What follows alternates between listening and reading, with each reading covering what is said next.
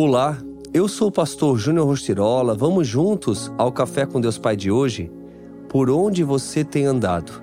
Irmãos, não penso que eu mesmo já o tenha alcançado, mas uma coisa faço esquecendo-me das coisas que ficaram para trás e avançando para as que estão adiante, prossigo para o alvo, a fim de ganhar o prêmio do chamado celestial de Deus em Cristo Jesus.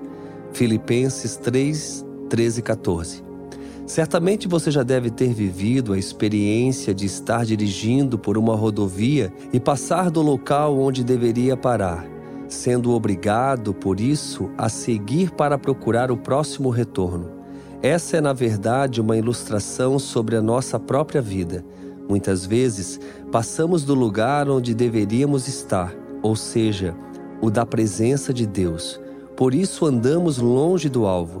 Isso reflete a nossa natureza, pois estamos todos fadados a cometer erros e fazer que conquistas ou coisas que poderiam facilmente estar ao nosso alcance venham a escapar por entre os dedos.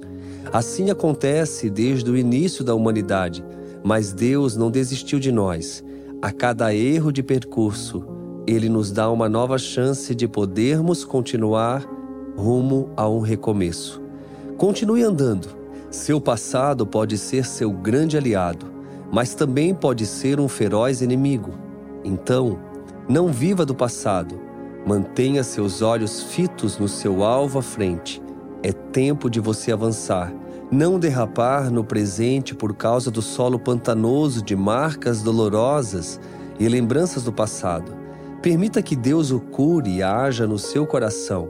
Prossiga firme, porque logo à frente o Pai tem grandes coisas para fazer em seu favor. Não desista caso não consiga alcançar suas conquistas logo na primeira tentativa.